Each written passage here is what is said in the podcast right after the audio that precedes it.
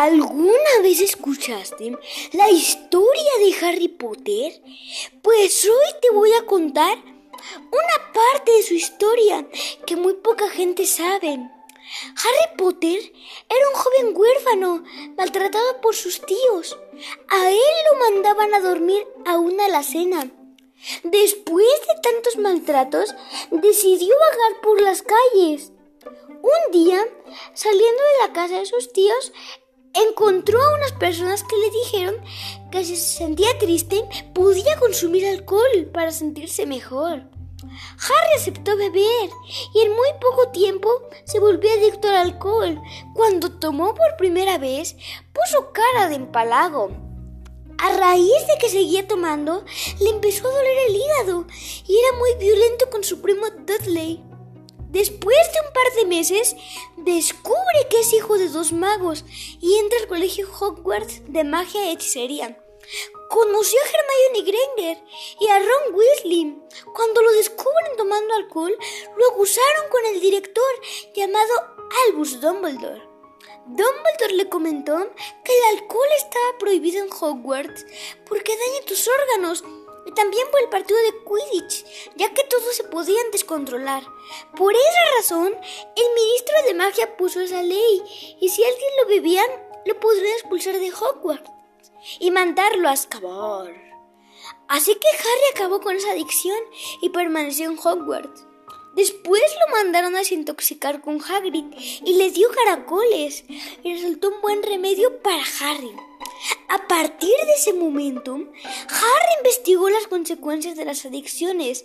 Cuando no tenía clases, inició la escritura de un libro llamado Adicciones en la adolescencia y su libro tenía como final esta frase. Si eres una de esas personas, no dudes en buscarme. Estoy aquí en Hogwarts ayudarte. Espero que esta parte de la vida de Harry Potter no te decepcione de él, pues nada cambia de él como un increíble mago. Autoría: Saúl Martínez Nieto. Fuentes: Libro SEP quinto grado, Ciencias Naturales. Harry Potter, la piedra filosofal de J.K. Rowling.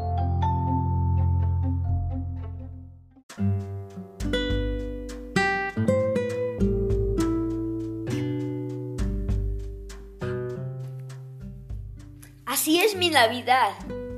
En cada Navidad nos reunimos en mi casa mis tíos, mis primas, mis papás, mi hermana y mi abuelita. Mis tíos normalmente comen mucho pavo hasta que se lo acaban. Mis primas se la pasan jugando atrapadas. Mis papás se encargan de servir y cocinar la comida. Mi hermana Casi todas las navidades, después de jugar mucho, se queda dormida y no despierta. Mi abuelita colabora con la cena. Le gusta servir la comida, lavar trastes y comer mucho ensalada de manzana. Y yo trato de no quedarme dormido para esperar a que llegue Santa. Todas las navidades comemos pavo. Tratamos de vestirnos con ropa elegante. Platicamos un gran rato. Nos reunimos toda mi familia que vive en mi casa. Adornamos el árbol, las paredes, las ventanas y la fuente con luces navideñas. Lo que más me gusta de esta celebración es que nos reunimos toda mi familia. Hacemos adornos navideños con papiroflexia, contamos chistes navideños, jugamos juegos de mesa, nos obsequiamos regalos, vemos películas, contamos historias, preparamos galletas y seleccionamos objetos para adornar. Esta Navidad no podremos hacer compras para una gran cena. No visitaremos a nadie. No invitaremos a nuestra familia debido a la pandemia del COVID-19 y festejar con las medidas necesarias. Esto no me hace sentir triste. Al contrario, me hace sentir feliz porque estaré con las personas que más quiero. Esta vez todos cenaremos lo que más se nos antoja.